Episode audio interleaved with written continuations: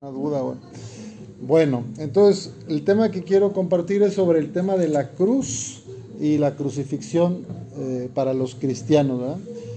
Este tema se puede analizar o se puede abordar desde varios planos. Este, uno, pues sería el clínico o el médico fisiológico que tiene que ver con qué le pasó a Jesús ahí eh, desde el punto de vista corporal, ¿no? ¿Qué, qué sufrió y qué lo acabó matando, ¿no? Otra forma es pues una aproximación más bien histórica, que en la histórica pues estaría hablar del contexto, ¿verdad? ¿Qué llevó a Jesús a la cruz y, cuál fue la causa o las causas que, que, lo acabaron matando así, ¿verdad? En lo histórico entraría pues la cuestión política, la cuestión también pues de la verdad, de lo que él buscaba en ese contexto histórico. Está también esta aproximación que podemos llamar eh, de la identidad de Jesús, o sea, quién es Jesús. Y, a nivel más bíblico, pues es lo que se había anunciado, ¿verdad? O sea, sería como, la, como una mirada más veterotestamentaria, que es lo que ya profetizaba Isaías en el capítulo 53, el siervo sufriente de Yahvé. Entonces se puede entender la cruz también desde el Antiguo Testamento, desde la Biblia misma, ¿no? Cómo se explica lo que pasó 700 años o más después de Isaías.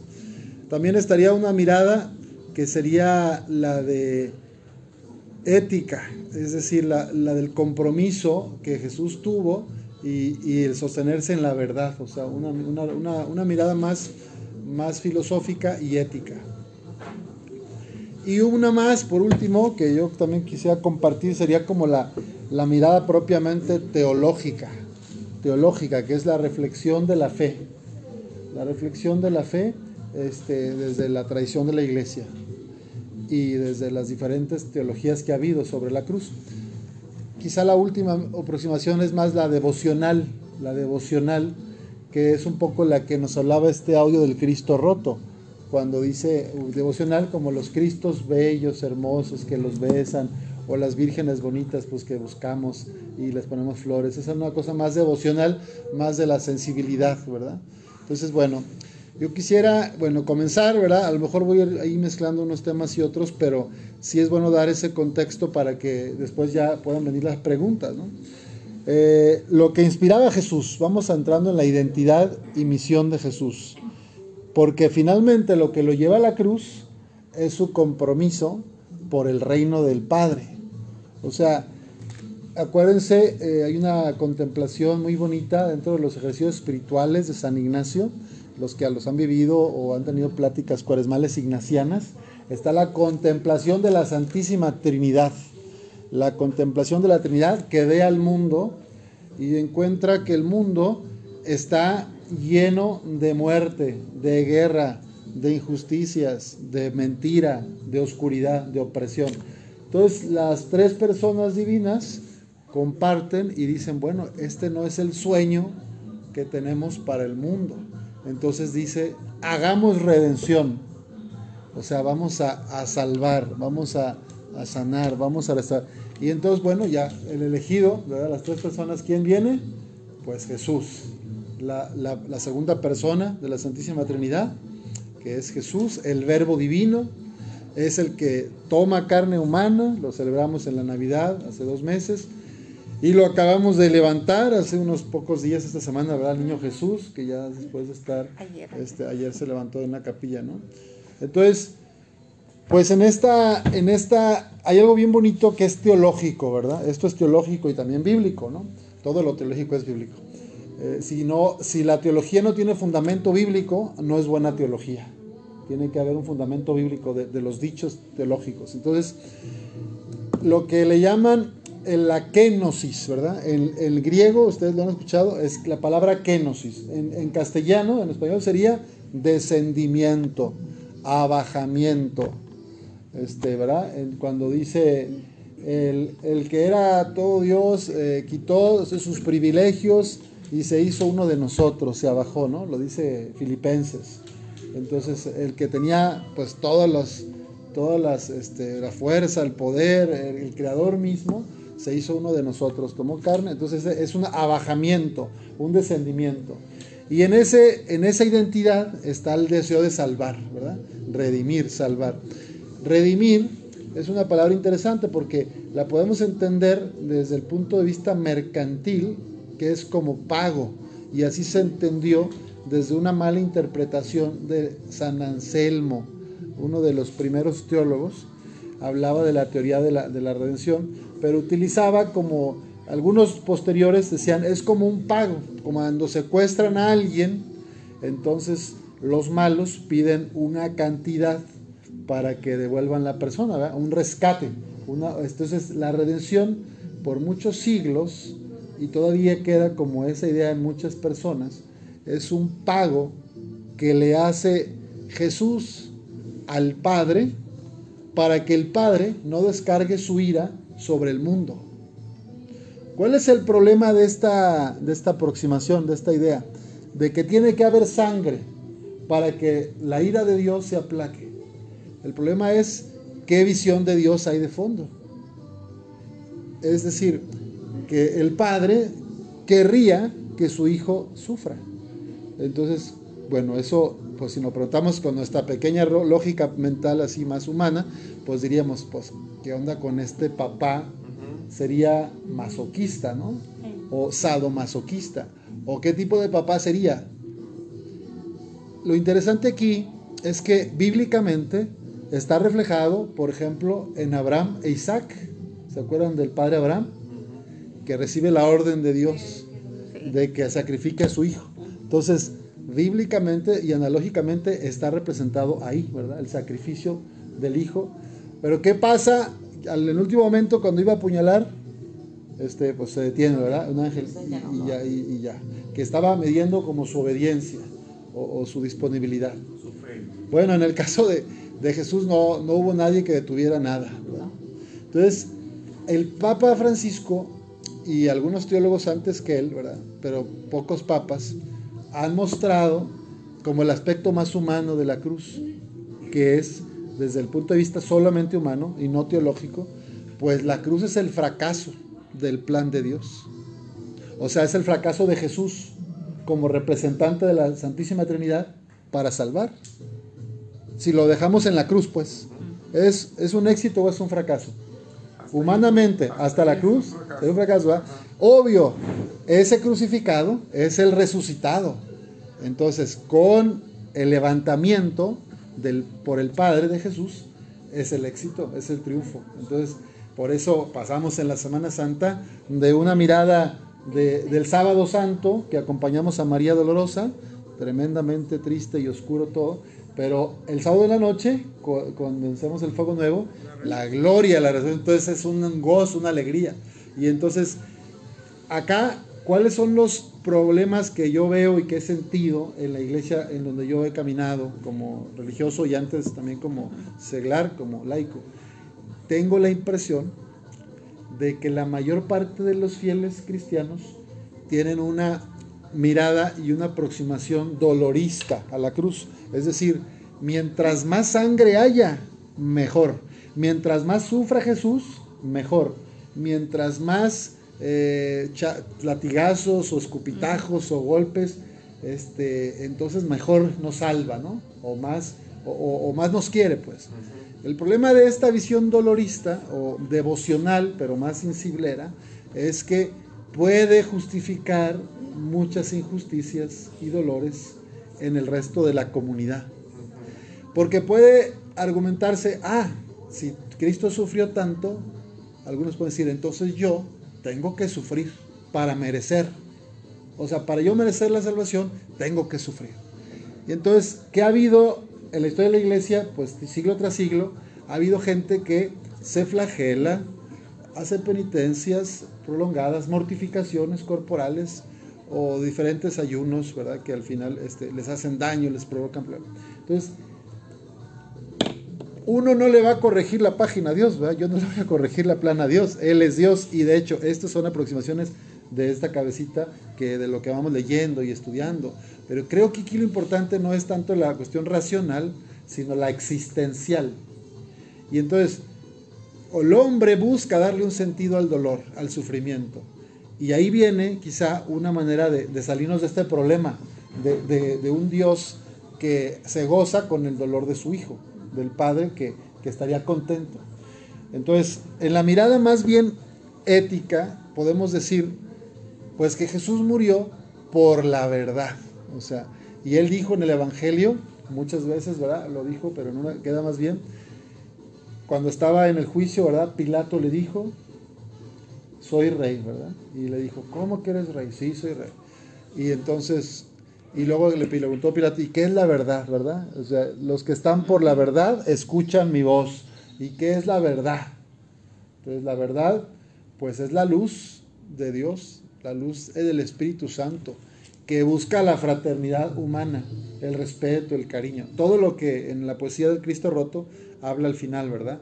De los Cristos vivos, que son hombres, imagen de Cristo, y que no respetamos o no valoramos. Entonces, pues vivir en la luz, vivir en la verdad del Espíritu Santo, es que hubiera condiciones justas de igualdad, de amor, donde nadie se sienta carente de afecto ni de un plato de comida. Santa Teresa de Calcuta decía, lo he repetido varias veces acá, que hay una pobreza más grande que la material o la pobreza, que es la pobreza del cariño, del amor, la, falta de cariño de repente. Entonces Jesús, en ese abandono de la cruz, se siente en ese, digamos, humanamente fracasado, está y lo dejan sus amigos, salvo unas mujeres que son su madre, Salomé, María y el único, el Juan, todos los demás nos dimos a la fuga y nos pelamos. Entonces, creo que ahí le podemos dar un sentido cuando a nosotros nos toca pasarla mal, en un rompimiento familiar, en una crisis, en un duelo, en una pérdida de un ser querido, podríamos eh, entender cómo darle dolor, cómo darle sentido a ese dolor. desde el plano político, pues Jesús muere porque estaba atentando contra los intereses tanto del César romano, representado por Pilato, que se lavó las manos, como los intereses de los sumos sacerdotes y la religión judía, ¿verdad? Que lo han visto. Porque él decía, pues que es el Mesías, tú lo has dicho, soy rey, entonces pues eso eh, ponía en aprietos a los poderes temporales, tanto el político representado por Pilato como el, el espiritual o religioso representado por Anás, Caifás, el Sanedrín y todos los que controlaban el templo a, sus intereses, ¿verdad? A costa de los pobres. Eh, sería pobre quedarse con una sola visión, la política, la de la verdad, la ética, la teológica. Este, es un misterio, ¿verdad? Pero yo creo, a mí me ilumina mucho para poder comprender la cruz, una escena de una película que se llama El último samurái.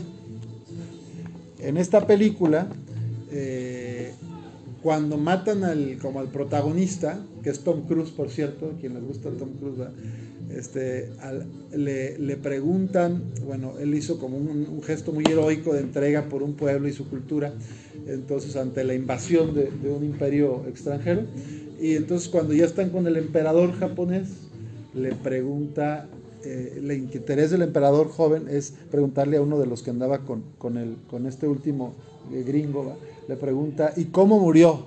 Entonces, en vez de decirle cómo murió, le dice, mejor le diré cómo vivió. O sea, la respuesta es, mejor le diré cómo vivió.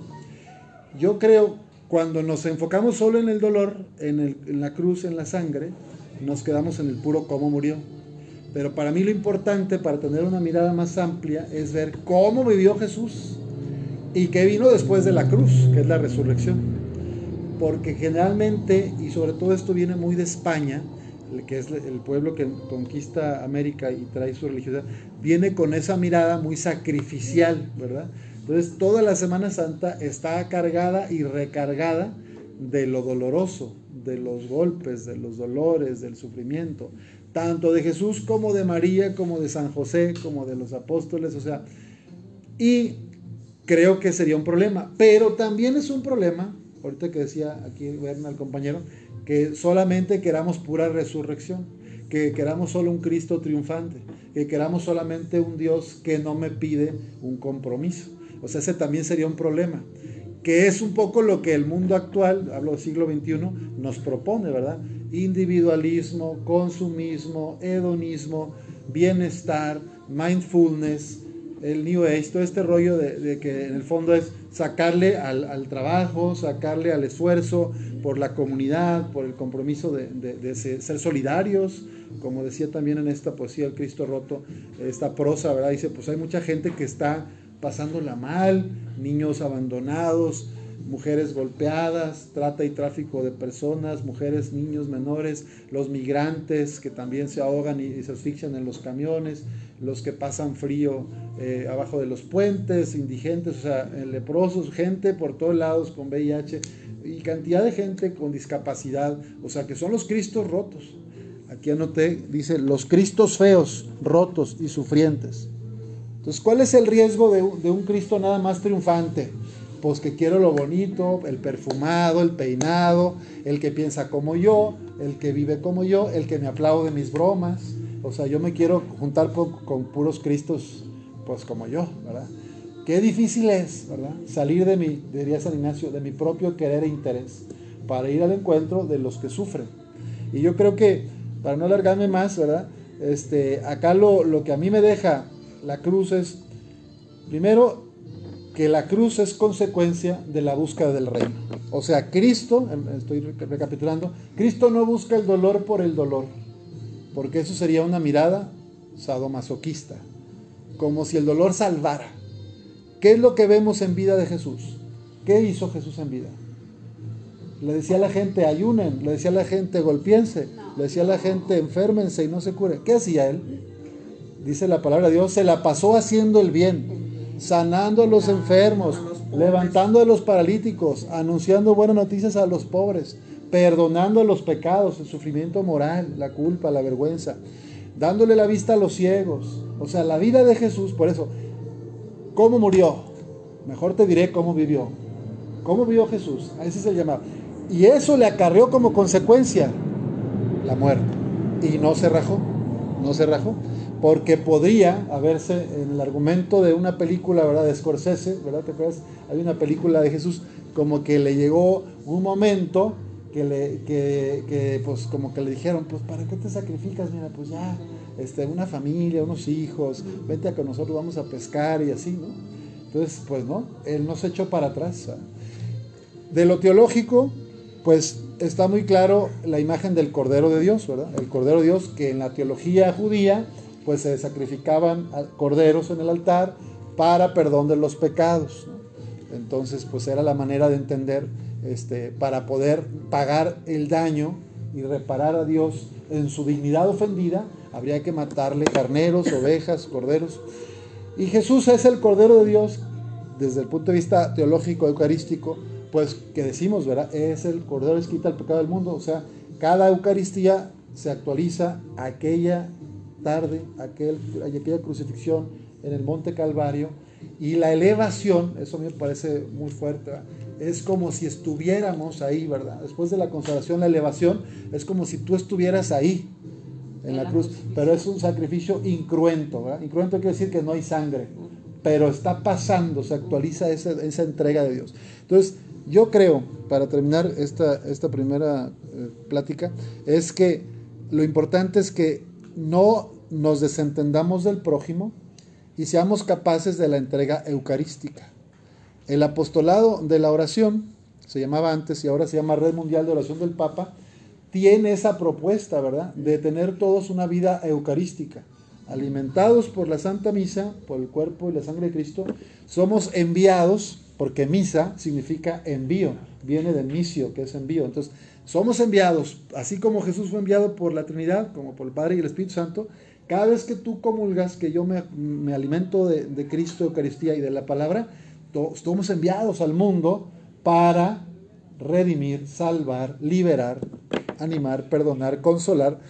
Y entonces, pues eso, ¿verdad? Decir que eso lo dice muy bien el, poeta ahí. En la prosa. Dice, hay mucha gente de que le da unos besotes y que le sufre y le llora a la cruz de madera, de cerámica, de metal, pero a los cristos de acá, estos que ya dijimos, el indígena, el pobre, el campesino, el enfermo, ni lo besa, ni lo visita, ni le habla. Entonces, así estamos a veces, ¿verdad? Yo, yo, me incluyo, pero sería yo un mentiroso si dijera, no, yo siempre, o sea, yo también he caído en esa comodidad, ¿verdad? De decir, no, pues este, hay que lo ayude el gobierno, ¿verdad? O hay que la otra vecina le dé de comer, o a ver que, o el mirante que llega ahí a la parroquia, este, ay, pues que vaya a Caritas, ¿no? O sea, lo más fácil es pues que lo atienda otra institución, pero ¿qué es lo que Cristo nos invita, ¿verdad? Es estar, una vida eucarística es una vida de entrega. O sea, para mí, que la cruz es el culmen de la vida que ya había vivido Jesús día tras día, sobre todo en la vida pública, que es lo que tenemos en los evangelios, pero sabemos que también en la vida oculta, pues fue un hombre siempre de amor, de servicio, pues lo, formó María y José en el trabajo, en el campo, en la pesca, o, sea, sabemos por las parábolas de Jesús que él estuvo en varias cuestiones, no nada más en, el trabajo artesanal de carpintero, sino también, en, otro, eh, sembró, se enfermó, y bueno, y la resurrección es pues la confirmación del Padre de que Jesús es el Mesías. O sea, la resurrección lo que hace es decir, el Padre le dice al mundo, este es el Mesías. Para los que no creían, como el soldado, ¿se acuerdan del soldado que atravesó el corazón con la lanza al final? Y que dice, dice Juan que brotó sangre y agua, los primeros sacramentos, la sangre, la Eucaristía, el agua, el bautismo. Y dice que después de haber sido bañado por esa sangre y agua, dice, y creyó. Y dice, este verdaderamente era el Hijo de Dios. O sea, esa comprensión es un regalo de Dios, es una revelación del Espíritu Santo a ese soldado romano. Para los judíos, todavía no llega el Mesías. O sea, los judíos ortodoxos, no, pues dicen, no, lo siguen esperando. Lo siguen esperando. Para nosotros, Cristo es el Salvador, el Mesías, y ya vino a decir cómo se salva la humanidad o cómo podemos tener una vida pues más justa, más humana, sabiendo que no se acaba aquí todo, que hay que continuar. Bueno, llevo 22 minutos. Entonces aquí le paro para escuchar alguna pregunta y también, o preguntas o comentarios, más bien reacciones, eh, con toda confianza que también compartan desde su corazón, ¿verdad? Lo que ustedes quieran. Bueno, eh, sobre la leyenda que pone de Inri, ¿verdad? Este, el, el asunto, como lo vemos en la Biblia, es que sí era burla. O sea, los judíos y sobre todo los romanos son los que se quisieron burlar, porque los que controlaban en ese momento eran los romanos, los soldados, los centuriones, los de a caballo, los de infantería, y los que crucificaban eran eh, normalmente romanos. Entonces, eh, ahora no hay fotos ¿verdad? para saber si el que clavó los cruz fue un soldado romano o, fue un soldado del templo, no sabemos, o un esclavo tal vez de los romanos, no sabemos, pero, pero la parte como de seguridad la controlaba Roma. Entonces, más bien, los otros estarían a la distancia, los rabinos y la gente del templo a la distancia. Por lo que, para mí, es una broma, es una broma. Y luego, como tú bien dijiste, se confirma porque dice el rey, lo escrito, escrito está, ¿no? O sea, dice Pilato, o sea, cuando le van a reclamar los judíos, le dicen, oiga, no, este, quita eso porque no. Entonces dicen, no, lo escrito, escrito está. Y ahí es donde como que se cumple una profecía, ¿verdad? O sea, por eso la, la si era una burla desde, Roma, desde los romanos, pero ya desde el punto de vista pues, bíblico, teológico y a la luz de la resurrección o de nuestro tiempo, pues claro que, que, es, que ya, ya pasa a ser verdadero. Lo mismo que con lo del siervo sufriente, ¿verdad? Que, que varón de dolores, golpeado, traspasado por nuestras heridas, parecía un gusano, no tenía un rostro humano, todo eso, pues también pasa a ser cierto, ¿verdad? 700 años después, lo que dijo Isaías eh, en el capítulo 56 me parece. También 53. sí, también sabiduría. En esa línea va, verdad, sabiduría, pues son muy complementarios, ¿verdad? Sí, sí, sí. Bueno, muy bien. ¿Alguien tiene otra duda? Sobre las burlas en la cruz, eh, bueno, están estas de, los judíos que pasan debajo. Este, está cuando le pasan el, el la, eh, un hisopo con, con, el, con vinagre, o sea, es una burla. Este, o sea, bueno, no es una burla, porque ahí creo que tenía, una, tenía como hidratación, era hidratación, para hidratar, que aguantar un poco más, parece. Este, y está la burla de, está la, bueno, más bien la burla es previa, antes de la cruz, cuando lo ponen el manto rojo, lo coronan de espinas, le pegan, le ponen la bolsa o algo que le cubre la cara, le pegan y adivina quién te pegó. O sea, todo el camino de la cruz es una burla. Este, de parte de romanos. Y luego ya judíos, cuando él está colgado eh, en el madero, pues ya ya dicen, ¿verdad? A ver, si eres el Hijo de Dios, bájate de la cruz o llama a tus ángeles, eh, es mentiroso. Y Jesús, ven que dice una de las siete palabras, ¿verdad? Es la de Dios mío, Dios mío, ¿por qué me has abandonado? Ya saben que estaba orando un salmo, un salmo, que es el Salmo 22. Si quieren, vamos al, al Salmo 22 en su Biblia, búsquenlo. Salmo 22. Si uno se queda con esa mirada de que Jesús este, se sintió abandonado, pues este, vos dices, ya, este, el Padre no le importó, ¿verdad? Pero vamos a ver cómo termina ese salmo. A ver, si quiere leerlo, por favor, adelante. El 2, el 2. Salmo 22. Salmo 22. El 22, sí. Oración de Cristo en la cruz. Ajá, la lectura de, bueno, esto lo, Ajá, paso desde acá. Aquí. Dios mío, Dios mío, ¿por qué me abandonaste? Las palabras que lanzó, que lanzo no me salvan. Mi Dios, de día llamo y no me atiendes, de noche mas no encuentro mi reposo.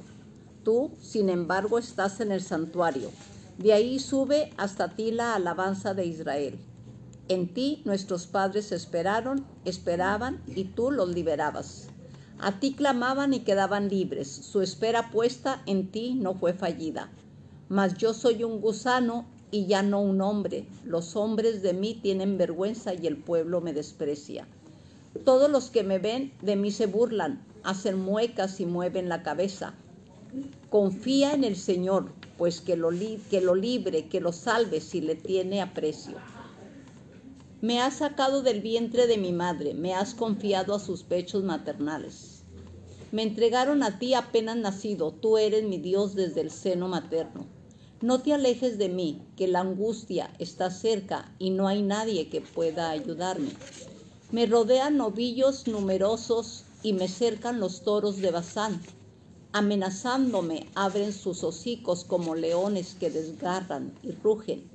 Yo soy como el arroyo que se escurre, todos mis huesos se han descoyuntado, mi corazón se ha vuelto como cera, dentro de mis entrañas se derriten. Mi garganta está seca como teja, y al, y al paladar mi lengua está pegada, ya están para echarme a la sepultura. Como perros de presa me rodean, me acorrala una banda de malvados, han lastimado mis manos y mis pies.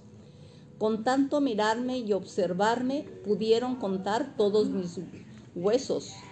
Reparten entre sí mis vestiduras y mi túnica la tiran a la suerte. Pero tú, Señor, no te quedes lejos, fuerza mía, corre a socorrerme. Libra tú de la espada mi alma, de las garras del can salva mi vida. Sálvame de la boca del león y de los cuernos del toro lo poco que soy. Yo hablaré de tu nombre a mis hermanos, te alabaré también en la asamblea. Alaben al Señor sus servidores, todo el linaje de Jacob lo aclame, toda la raza de Israel lo tema. Muchas gracias. Fíjense, gracias, te alabamos Señor. Todo el, todo el, el salmo, la mayor parte, el 90%, está hablando un poquito, Juan, en el primer capítulo de Juan dice, ¿verdad? la, palabra era Dios y la palabra vino y vino a los suyos y los suyos no lo recibieron, ¿va? O la luz vino al mundo, pero los hombres prefirieron las tinieblas. Entonces aquí todo esto que está diciendo, en, este caso el Salmo 22, pues habla, no está hablando tanto mm, de Dios, le está hablando a Dios, pero le está hablando a Dios de los hombres que no lo recibieron. Los pone como canes, toros, los que se burlan, una serie Entonces, Dios no lo abandonó, porque fíjate que al final dice, alabaré tu pueblo, predicaré tu nombre, alabaré todos los pueblos, haré no sé cuántas cosas. ¿va? Y yo creo que esto es muy importante. O sea, Jesús en la cruz lo que hizo fue orar con ese salmo, pero no está, no, pero estaba más que nunca cerca de su Padre. O sea, se sintió abandonado por la humanidad por los que venía a salvar, por ellos se sintió abandonado, por los que prefirieron las tinieblas o la mentira, pero sabía que su padre iba a estar. Y dicen que la Virgen María, ahí que la estoy viendo Nuestra Señora de Guadalupe, pues algo parecido le pasaría. O sea, una espada atravesará tu corazón. Boom, dijo Simeón, sí. Pero esto es, o sea, una madre no habría aguantado, pienso yo, ¿verdad? Eso, o sea, entonces, capaz que el Padre estaba, y el Espíritu Santo, estaba soportándola, de alguna manera sustentándola, como que ella tuviera una intuición, bueno, una gracia especial de decir, esto no puede terminar así, o no sabemos, o tal vez, si queremos ser más eh, desde el punto de vista humano, humano, este, pues entró en shock o una crisis o, si se desmayaría. Según vemos, no, dice que estuvo al pie de la cruz ahí y lo recibió cuando lo bajaron. Entonces sería una fortaleza muy particular que, que le concedió. Yo no sé si ustedes, los que son mamás, podrían estar así de pie. No, no. Pues, tal vez, y recibir a su hijo así, ¿verdad? Como la piedad que está así. Hablando de la fortaleza de María, yo siento así como que yo sé que las mujeres, eh, pues es, imposible ver a, su hijo sufriendo así, pero también María, mm, siento yo que como es su hijo, pero también María es creyente, es amante de, creer, de creer en, en, Dios, en su voluntad. De alguna manera, como María judía, conocía también las escrituras y sabía de qué manera también su hijo iba a morir. Pero le pegamos lo humano, ¿sí? le pegamos lo humano a María, más lo que ella sabía de lo que le podía pasar a Jesús. Porque ya le había pasado una vez. La primera vez es cuando recibe ¿sí? el Espíritu Santo y queda, o sea, va acompañado ¿sí? va acompañado a esa parte. Yo la siento humana, dolorosa, pero también aceptando la voluntad de Dios, que para nosotros es mucho, muy difícil de lo que estamos hablando ahorita de la cruz. ¿Sí? Aceptar la cruz como lo aceptó Jesús, ese es, hablar de algo muy grande para nosotros, ¿verdad? Dicen que sí sabía la Santísima Virgen lo que le iba a pasar, lo que ella iba a sufrir, sabía que le iban a matar a su hijo. Cuando mi hijo falleció en paz descanse, me dijo el padre, acuérdate del sufrimiento de la Santísima Virgen. Pues en ese momento no sientes ningún consuelo. Entonces la Santísima Virgen sí sabía en su dolor, la, la Virgen de la Dolorosa yo así la veo también. Como cuando le mataron a su hijo. Entonces, este dolor ya no se pasa. Dice, aprendes a vivir con él. Entonces, este, hay un corito en el libro de, de los cantos que se llama Madre de los Creyentes.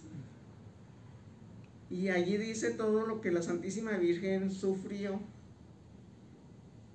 y luego, cuando estamos en el rosario con mis hermanas, somos muchas, este, dicen, vamos a cantar Madre de los Creyentes.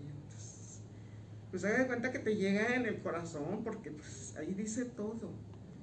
Dice, Madre de los creyentes, que siempre fuiste fiel, danos tu confianza, danos tu fe Danos tu confianza, danos tu fe.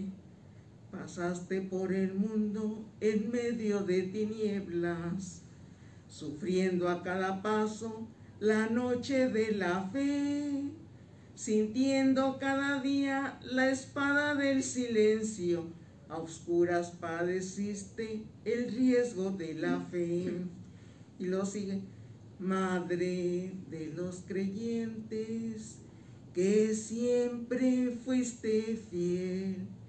Danos tu confianza, danos tu fe, danos tu confianza, danos tu fe.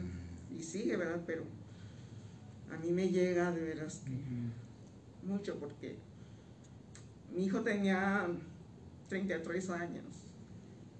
Mi esposo se rebeló contra Dios nuestro Señor, que yo no podía con él. Este, y decía, pues, ¿cómo le hago? Acá mi hijo pues. Si yo soy su mamá, no había consuelo, no hallaba yo. Oigan, pero si yo soy su mamá, mi esposo duró años sin venir a la iglesia y le decía, esto es, ¿cómo le decía? La rega, algo así, pero mi esposo siempre fue de leer este, libros de, de los santos, de, muy creyente, y a partir de ahí ya no. Mira lo que nos hiciste, así como... Le reclamaba a Dios. Se reveló mucho. Y yo empecé, seguí con mi rosario porque tengo años en el grupo de rosario, desde donde vivía ya, muchos años que tengo en un grupo de rosario y ahora seguimos aquí. Y pues yo seguí yéndome al grupo de rosario y viniendo a misa y en lo, en lo que hay en la iglesia. Y yo es lo que he tratado de, de sentir ese refugio porque el dolor de un hijo de la pérdida. Entonces ese corito de la Santísima Virgen a mí de veras que me llena, pero la Santísima Virgen ya sabía el dolor que iba a sufrir. Entonces este sí, es muy doloroso. De veras que no sientes cuando mi mamá falleció, cuando mi papá falleció, pero el dolor de mi hijo de veras que yo le dije a mi mamá, mamá, no puedo no voy a poder. Y me decía mi mamá, sí vas a poder. Pero yo de veras que sí me he refugiado, pues en oración, en los grupos. Y el padre Escamilla me decía, si puedes, vas a salir adelante. Tu hijo te está cuidando, es un angelito y no te consuela ya. Es que dicen que la pérdida de un hijo no tiene nombre. Que la pérdida del esposo eres viuda. La pérdida de tu madre eres huérfana. Pero la pérdida de un hijo no tiene nombre. Ahorita está una de mis hermanas, se le murió un hijo de, de COVID. Va a cumplir dos años. Pues está igual que yo también. Y pues a veces ella me habla, yo le hablo, pero también anda en grupos también. Ella va a Lourdes, por allá vive. Y así andamos, pero de veras que a veces no encuentras el consuelo. De cualquier modo lo recuerdas, él le gustaba mucho andar muy arregladito, muy perfumado. Cuando estaba haciendo la comida y se asomaba a ver qué hacía y de repente siento que me llegan los olores de su perfume, de tengo las botellitas de sus lociones que él usaba ya se secaron o ya no tienen y ahí las este, pero es muy doloroso. Y es que no está físicamente aquí, pero está en su mente y en su corazón. Con cualquier cosa lo recuerdas. Cuando yo iba, mi esposo luego se fue porque trabajaba todo el tiempo fuera. En ese tiempo estaba trabajando en Victoria, Tamaulipas, por y luego se fue, yo le decía, no te vayas. Nunca le había dicho, porque yo orgullosa así, nunca le había dicho, no te vayas. Y en ese tiempo sí le dije, pero pues él, cuando le hablé que estaba muy grave mi hijo, él se vino. Dije, está muy grave, yo ya no puedo. Mis hermanas y toda mi familia estaban al pendiente, pero yo le, le tengo que decir. Y me decía mi hijo, no le digas si me voy a aliviar. Ya me quiero ir a la casa. No, mi hijo, hasta que esté bien. Entonces, hablaba mi esposo y para puro llorar. Y luego le hablaba yo y también, hasta que dijo mi hija, mi hija vive en Monterrey, mamá, vete con él, pues ahí voy. Me perdí porque yo iba en el camión y me bajé en Altamira. Se bajó toda la gente y yo también. Yo todavía no llegaba. Y mi esposo me estaba esperando en la, en la terminal. Y yo pues, nunca he tenido celular. Sí, me regaló uno, pero nunca lo quise porque le dije, ya ni oigo, ya ni veo, pues o sea, es igual, mejor así. Llegué a la terminal y le dije, señorita, por favor, le dije, mire, yo me bajé antes. A ver, muy amable. Este, ¿qué número tiene su esposo? Pues ya le dije. Y ya le habló a mi esposo que, que yo me había bajado antes y que en una hora llegaba, ¿verdad? Pero te pierdes, no sabes ni, ni dónde vas, así como y luego en el camión veía yo a alguien muy parecido a él y yo creía que él era, yo lo buscaba donde quiera. Me, yo cuando estaba la pandemia, tengo un primo que murió, ¿verdad? Estaba ya mal de riñones, de diabetes y, y pues murió, ¿verdad? Entonces, pero a mí lo que me impresionaba mucho, que me tocó ver también aquí una muchacha de 35 años, ya cuando empezaba la pandemia estaba así en silla de ruedas, así, porque ya no estaba oxigenando bien. Le pusieron el oxígeno, pero como que no, ya no le, ya no le ayudó. Me hablaron, le di los antisóleos y al, a un día o dos me, ya, ya había fallecido. Entonces, a mí me impresionó mucho, volviendo a la cruz de Jesús, desde el punto de vista médico, o sea, ya ven que lo que lo mata a Jesús este, es la asfixia, la asfixia. Entonces, y, estaba solo ahí arriba. Entonces, ¿cuánta gente en esta pandemia, canija, así se sintió, verdad?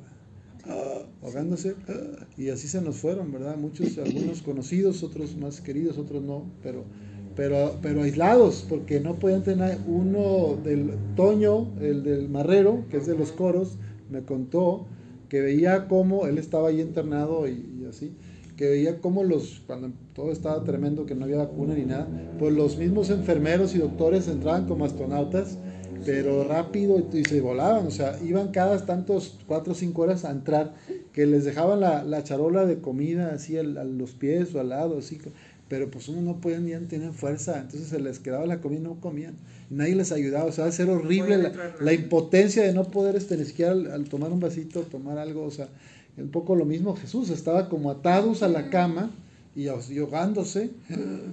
Y sin suficientes este, ventiladores o aparatos, ¿verdad? Para, o sea, yo creo que, o sea, yo, yo pensaba eso, y esto que acaba de decir usted, que, que a usted le, da, le ha ayudado el panteón, ir al lugar, ¿verdad? Pero fíjense cuánta gente que ya ni lo vio, ni lo despidió, y ya nomás se lo dieron así en, en cenizas, y eso también se hace algo bien, bien drástico, ¿verdad? A mi hermana eso le pasó como, como que no, no poder este, ver el cuerpo. Hay una cosa ahí tremenda, pero, pero sí quería decir que como Jesús también, de alguna manera, están esos crucificados de la pandemia, tanto los que murieron como los familiares de los que murieron. Porque aquí decía el Salmo, garganta seca, ¿verdad? Así, si no poder entrar ahí, esto ha sido muy, muy triste. Sí, mi sobrino le ofrecieron trabajo en Tijuana ya le habían hablado tres veces. Entonces él como que no quería ir porque fue justo cuando la pandemia. Dijo, no, pues ya me voy y se fue. Nomás a eso, allá se murió. Allá se enfermó nada más al mes. Antes se fue su esposa y su hija con una niña de seis años. No la dejaban entrar, ella estaba afuera. Y se fue mi, mi sobrino mayor que él, y ahí estaba, pero nadie podía entrar. Entonces ya cuando falleció, pues nada más así como dice, nada más le, entregaron su cajita a mi sobrino. Y entonces este, mi hermana le dio la bendición por su uno. Pues, sí, sí. No más. Sí. Pero solito. A mí me tocó con dos fieles de la parroquia ir con sus familias a tener una, afuera del seguro por, por Zoom, ¿verdad? Afuera del hospital ahí por Zoom y este, hablar y, yo pensando que se iba a recuperar, ¿verdad? O sea, como si iba a y ya no salió. Sí, muy feo, ¿verdad? Este me tocó. El esposo de la sacristana es uno y este y la mamá de una señora ahí de, de San Ignacio. Este, igual las vi por internet y, y, y fíjense que pues muy feo, o sea, yo no soy familiar, pero era una impotencia horrible. Oigan, padre, el esposo y su hijo. Ajá. Ajá, o sea, un exacto. Día, ah, sí, día sí. Y el otro día se Así. Ah, el hijo. Sí, yo, yo es donde digo, ¿cómo pueden sostenerse ustedes ¿verdad? con un hijo de que Y los desaparecidos, ¿verdad? ¿Cuántas madres que tienen desaparecidos también? Padre, una de las cosas que a mí me llamaba mucho, mucho la atención el COVID fue, y ahorita que, que leía lo del Salmo, es como la gente se llegó, la gente que se enfermó, otra que pues ya no logró aliviarse, este, se, se sintió se sentía como que estaba leprosa, me desprecian, no se quieren acercar conmigo, me avientan la comida.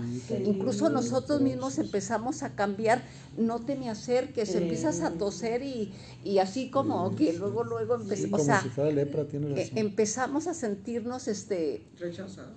rechazados. Entonces, yo creo que fue bien triste esta, esta situación que vivieron todas estas personas que se fueron en esa sensación de, ni, ni siquiera despedirse de la gente que quería, ni siquiera poderla tomar de las manos, ni un abrazo. Eh, fue algo muy... Y luego el miedo que le metían a uno, a mí me metieron de una cuñada. ¿Nos apanicaron? sí, y no, no, no vayas a ir, y no vayas a ir. Y este, y ella me habló, ande, tengo ganas del caldito de res. y este, luego ya me habló, me habló, ya mi hija me lo hizo. No, me habló mi hija, me lo hizo. Y ella se acercaba mucho a la iglesia. Sí. quisiera hacer un, comentario, miren, este tema, estamos hablando de lo de la pandemia, entonces creo que hay un aspecto que la pandemia reveló y que es mucho de estos crucificados de, de la historia. A ver, eh, en los lugares donde hubo más eh, atención médica oportuna, equipos, pues las defunciones fueron mucho menores. Pero en América Latina, donde los hospitales están desmantelados, donde los el personal médico está rebasado, no tiene capacitación suficiente, no tienen buenos salarios, mm. este, todo, este, los, muchos tienen también problemas crónicos, ¿verdad? De los enfermeros y ¿verdad? muchos se fueron a su casa y entonces los más jóvenes estaban ahí al, al, al, pie del cañón y bueno, también enfermedades mentales, porque salud mental, pues te enfermas de tanto trabajar. Entonces, ahí están otros crucificados que, los, que no los veíamos antes, ¿eh? O sea, el sector salud, todo el personal del sector salud, quien tiene conocidos eso, lo damos por supuesto que les va bien y que están bien, pero nos dimos cuenta cómo esta pandemia visibilizó las tremendas injusticias que hay y cómo poco los valeramos a veces, a doctores, enfermeras, a, los de intendencia, a los, a, los, choferes, a los, a los que mueven camilleros, todo eso. O sea, también es como decir, qué difícil, ¿verdad? Estar ahí, como dice, y a ver, este, y muchos pues sí dijeron, yo con permiso, y otros siguieron ahí como ángeles, ¿verdad? Y porque, por ejemplo, mi hijo es enfermero y él estaba en particular, pero le hablaron del seguro que fuera porque les, terminando la pandemia les iban a dar la planta. Y fue pura mentira porque nada más cuando se terminó la pandemia los desocuparon. Pero bueno, esa es otra denuncia profética que desde la cruz podemos ver, o sea, el sufrimiento de tantas familias que perdieron seres queridos porque el Estado no ha hecho con el dinero de los impuestos lo necesario para que toda la gente tenga acceso a la salud digna y de calidad.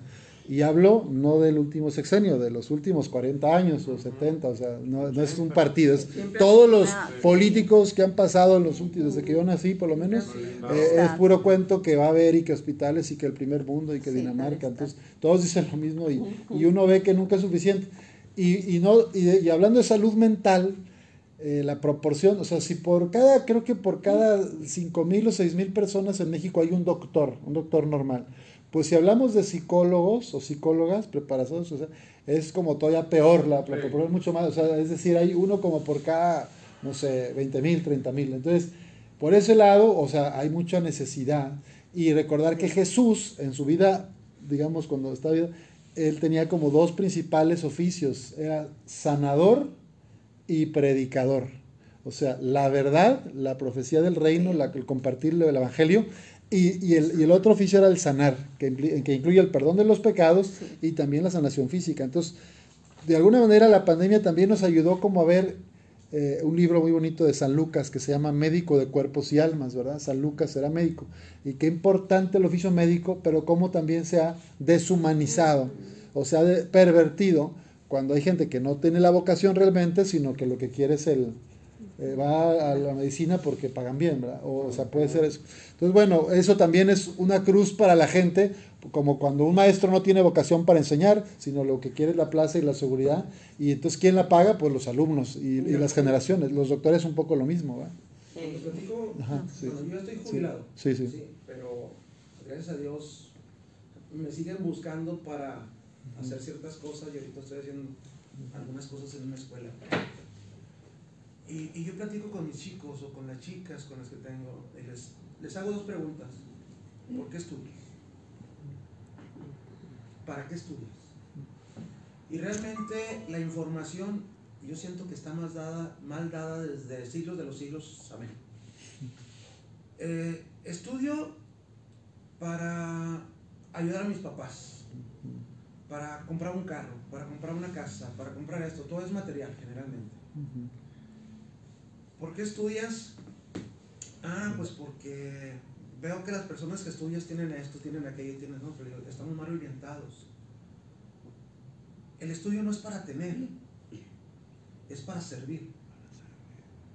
Le digo, muchachos, y cuando he trabajado en las universidades, en la, UGED, en la Politécnica, que también Dios me ha prestado ahí un rato a veces, le digo, es que no, tenemos que estudiar para el dinero. Si tú eres, tú sales de aquí de la escuela como un profesionista, pero en la vida tú te tienes que convertir en un profesional. Y un profesional es todo. ¿sí? Es un compromiso, es una causa, es trabajar por el bien de la comunidad. O sea, estamos mal enfocados en que el estudio me va a dar las riquezas, que pues sí, somos un pueblo con muchas necesidades. Y, y ahí es parte del problema, porque muchos estudian para tener, no para servir. Entonces yo platico con mis chicos y les digo, o sea, tú quieres ser maestro porque supuestamente dices que los maestros tenemos muchas vacaciones, le digo, no es cierto, nomás tenemos, nomás tenemos 20 días al año. Que nosotros no lo tomemos por otras circunstancias es otra cosa, pero son 20 días al año. ¿Sí? Este, doctor, que porque tú lo ves con un carro. Ah, pues es que un doctor gana dinero, como usted lo comentaba ahorita, ¿verdad? Ah, que un ingeniero. Ah, pues sí. No, tú tienes que trabajar porque el día que tú construyas una casa, vas a hacer una casa para toda la vida, no que a los al año ya se esté cuarteando y te manden a hablar para que la vengas a reparar de vuelta, o que vas a ser médico, este, y pues aquí le doy la pastillita para que dentro de 15 días vuelva, o voy a ser sacerdote nomás para decir, tranquilo, mi hijo, cree en Dios y Él va a hacer todo tu salud para que estés vivo siempre, cuando hay cosas más profundas, ¿verdad? Y así sucesivamente, vamos platicando sobre las carreras, sobre las cosas, y digo, el prepararte no es tener, es servir mejor. Porque tú ya con un conocimiento que tú tienes, tienes que rendir mejor. Entonces, olvídate de todo de ganar dinero. Eso va a venir junto con tu profesionalización. Ah, muy bien, sí, sí, sí. Si no, no vamos a llegar. Sí, qué buena reflexión, qué buen ejemplo. Que un poco lo que dice el Evangelio es eso, busca primero el reino de Dios, que es este servir a los demás, y lo demás ya vendrá pero el problema es que muchos primero buscamos la añadidura y, el reino no nos importa, los pobres, los necesitados. Nos hemos convertido en un pueblo de fariseos. Queremos pues cinco minutos. Está bien, bueno, para cerrar nada más contarles que... Ah, eh, ah sí, ¿tú qué decías? Ah, no, yo me quedé pensando un poco, pues a lo mejor difiero un poquito de lo que dice el profe, pero este em, estudia para tener o para ser un buen profesionista o un maestro responsable. A lo mejor mi caso, mi caso, eh, difiere un poquito en Es maestra ella, ¿eh? ya, este, difiero un poquito porque a lo que él dice, o sea, yo creo que más bien ya es también, pues más que nada, la situación económica por la que uno pasa cuando está chiquito. Por ejemplo, porque caigo a eso mi, mi idea desde que yo salí de la escuela siempre fue eso, ayudar a mis padres. ¿Por qué? Porque a lo mejor cuando nosotros estábamos chiquitos se batalló mucho. Ahora, otra cosa, yo por ejemplo cuando estuvo la pandemia, creo yo que yo no me he enfermado de COVID desde que empezó, o sea, ni una sola vez, ni mis hijos ni mi esposo. Pero yo en la pandemia estuve mala de cáncer y, y pues todo el mundo encerrado en sus casas. Yo me pasé cuatro meses encerrada, pero cuando nos, me tocaba ir a la quimio, nadie quería ir al seguro. Y a mí me, o sea, mi esposo y yo nada más íbamos y tenía, pues tenía que ir. O sea, y para mí yo, yo bueno, eso, eso me pasó a mí en, en la pandemia. Y cuando yo estaba encerrada en mi casa, porque el doctor me dijo, usted se tiene que cuidar más todavía, que las demás personas. Y yo encerrada cuatro meses en la casa, él fue lo que aguanté. Salí el día del cumpleaños de mi mamá y según yo sin quitarme el cubrebocas y pues no, nunca me, no me lo quité, solo ese día. Pero sí estaba como las niñas chiquitas, encerrada, con unas ganas de salir a la banqueta de enfrente, así.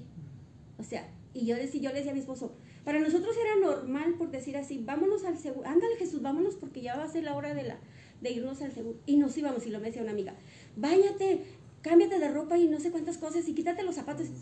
Yo no hacía nada de eso, sinceramente. Yo iba, me daban la quimio, regresaba a mi casa, me ponía mala porque me ponía mala, fue la primera vez. Ahorita estoy en la segunda vez, me volvió a dar otra vez. Y yo le dije a mi esposo, en la primera, en una de tantas quimios, le dije, ¿sabes qué? Yo no voy a, si otra vez me pasa esto, yo no voy a aguantar. Sí, le dije así. Y me sorprendí, sí me sorprendí, y todavía me sigo sorprendiendo. Que me dijo mi esposo, es que tú has sido bien valiente. Me sentía mal. Ahorita gracias a Dios, porque es gracias a Dios. Doña Rita siempre ha estado conmigo, sinceramente.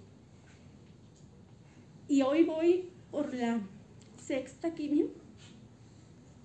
Y, y yo dije, no voy a aguantar.